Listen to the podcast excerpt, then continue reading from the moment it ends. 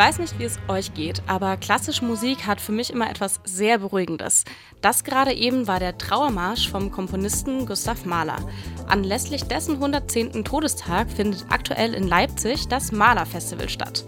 Was genau euch da erwartet und welche anderen Themen Leipzig diese Woche bewegt hat, darüber sprechen wir in der heutigen Ausgabe von Leipzig Weekly. Mein Name ist Emma, los geht's. Diese Woche fand zum vierten Mal die Public Climate School statt. Bei der Aktionswoche hat sich alles um das Thema Klima gedreht. Dabei wurden Bildungsveranstaltungen zu dem Thema angeboten, wie zum Beispiel verschiedene Workshops, Vorträge oder Podiumsdiskussionen. Die Veranstaltungen wurden von der Universität Leipzig, der HTWK und der Hochschule für Musik und Theater angeboten und waren für alle Personen offen und gratis. Dabei standen ganz unterschiedliche Dinge auf dem Programm, wie zum Beispiel ein Vortrag über nachhaltige Geldanlagen oder eine offene Diskussionsrunde mit der Universität Leipzig über nachhaltige Lehre. Zum Abschluss der Public Climate School gab es heute Vorträge von verschiedenen Fridays for Future Aktivistinnen aus der ganzen Welt. Seit gestern ist hier in Leipzig das Malerfestival gestartet. Anlässlich seines 110. Todestags veranstaltet das Gewandhaus bis zum 29. Mai ein vielfältiges Programm. Egal ob durch klassische Konzerte, Theaterstücke oder Lesungen. In den nächsten drei Wochen dreht sich alles um den Komponisten des 19. Jahrhunderts. Er hat damals im Laufe von zwei Jahren fast 200 Konzerte im Gewandhaus dirigiert. Eigentlich sollte das Festival schon vor zwei Jahren stattfinden, musste aber aufgrund der Corona-Pandemie verschoben werden. Hanna Gildoni ist tot. Die erste Ehrenbürgerin von Leipzig starb am Dienstagmorgen im Kreis ihrer Familie in Israel, wie die Stadt mitteilte. Hanna Gildoni ist 1923 in Leipzig geboren und musste in den 30er Jahren die Schrecken des Nationalsozialismus miterleben. 1938 flieht sie mit ihrer Familie nach Tel Aviv, wo sie später Vorsitzende im Verband Leipziger in Israel wird. 2022 wird die Shoah-Überlebende als erste Frau zur Leipziger Ehrenbürgerin ernannt. Sie ist im Alter von 99 Jahren in Israel gestorben. In Leipzig fand diese Woche die weltgrößte Fahrradmesse statt. Vom 9. bis 12. Mai haben sich also Expertinnen der Fahrradbranche getroffen und ausgetauscht. Meine Kollegin Miriam ist jetzt bei mir im Studio. Miriam, was ist denn da diese Woche passiert in Leipzig? Ja, also einiges. Ähm, auf dem Augustusplatz konnte man zum Beispiel die ganze Woche lang viele Fahrräder und auch Stände sehen. Also jeder, der da irgendwie mal langgelaufen ist, hat das sicher mitbekommen. Und am Mittwoch hat dann auch die Bike Parade stattgefunden. Das ist ein Fahrradmarathon, der immer während der Velocity stattfindet und wo dann eben Leute mitfahren können und ähm, sich da einfach wie bei einem normalen Marathon auch, bloß mit dem Fahrrad eben mitfahren. Ähm, die Stadt hatte am Mittwoch mit 10.000 TeilnehmerInnen gerechnet. Letztendlich kamen laut LVZ aber nur halb so viele, was wahrscheinlich auch am Wetter lag. Was ich mich jetzt aber nat natürlich trotzdem frage, warum findet das gerade in Leipzig statt?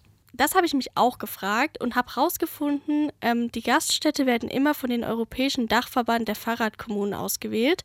Und Leipzig überzeugte diesen Dachverband eben damit, dass eben in Leipzig wohl eine sehr gute Planung hin zur Fahrradstadt existiert und zum Beispiel habe es vor 30 Jahren wohl noch nur 50 Kilometer Fahrradweg gegeben. Heute sind es schon ganze 500 Kilometer. Christoph Waag, der Radverkehrsbeauftragte der Stadt Leipzig, sieht Leipzig hier auch in einer Vorbildfunktion. Und das wollen wir auch zeigen, dass eben eine nachhaltige Mobilität in Leipzig mit dem Fahrrad, mit öffentlichem Nahverkehr und Fußverkehr möglich ist. Und das wollen wir auch den Besuchern zeigen. Du hast mir jetzt im Vorfeld auch noch so einen kleinen Fun-Fact zur Velocity erzählt. Morgen ist ja auch der ESC und anscheinend gab es auch einen Velocity Song Contest in diesem Jahr. Der Gewinnersong heißt Take Me Away. Wir hören da mal ganz kurz rein. Feel the velocity.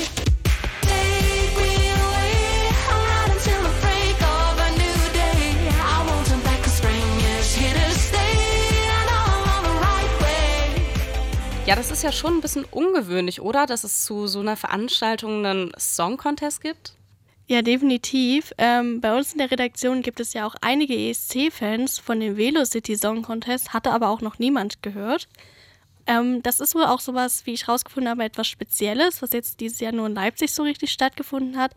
Also der äh, VSC wurde nämlich von der LVZ, also von der Leipziger Volkszeitung, ausgetragen. Bis zum 14. April konnten sich Einzelpersonen und Bands da bewerben. Die Voraussetzungen waren, dass ihr Song das Fahrradfahren und Leipzig als Stadt positiv thematisieren muss. Und außerdem muss der Song auf Englisch gesungen werden und darf maximal 3 Minuten 50 lang sein. Gewonnen hat dabei dann eben der Song Take Me Away von Ida Wutzler, Laurenz Bogen und Jörg Anders. Die drei bekommen als Prämie 3000 Euro und durften mit ihrem Song die Velocity am Dienstag eröffnen. Ja, spannend. Danke dir, Miriam, für die Information zur Fahrradmesse Velocity. Gerne. Wir werfen jetzt schon einmal einen Blick auf die nächste Woche. Genauer gesagt schon auf Sonntag, denn von Sonntag bis Dienstag werden erneut bundesweit alle Züge des Nah- und Fernverkehrs und auch die S-Bahn in Leipzig stillstehen. Das hat die Eisenbahn- und Verkehrsgewerkschaft, kurz EVG, angekündigt. Gestreikt wird von Sonntagabend 22 Uhr bis Dienstagabend 24 Uhr. Matthias Präg, Geschäftsstellenleiter der EVG Leipzig, erklärt nochmal, was alles von dem Streik betroffen ist. Also Straßenbahn und Busse sind ja die Leipziger Verkehrsbetriebe, Organisationsbereich von unseren Kolleginnen und Kollegen von Verdi. Ähm, das wird also nicht betroffen sein. Hier betrifft es auf jeden Fall die S-Bahn, den Regionalverkehr und den Fernverkehr. Außerdem kommen KlassikliebehaberInnen die nächsten Wochen so richtig auf ihre Kosten. Denn zusätzlich zum Malerfestival findet bis zum 22. Mai auch noch das Romantikfestival in Leipzig statt. Dabei stehen die Leipziger Komponisten Max Reger und Richard Wagner im Mittelpunkt.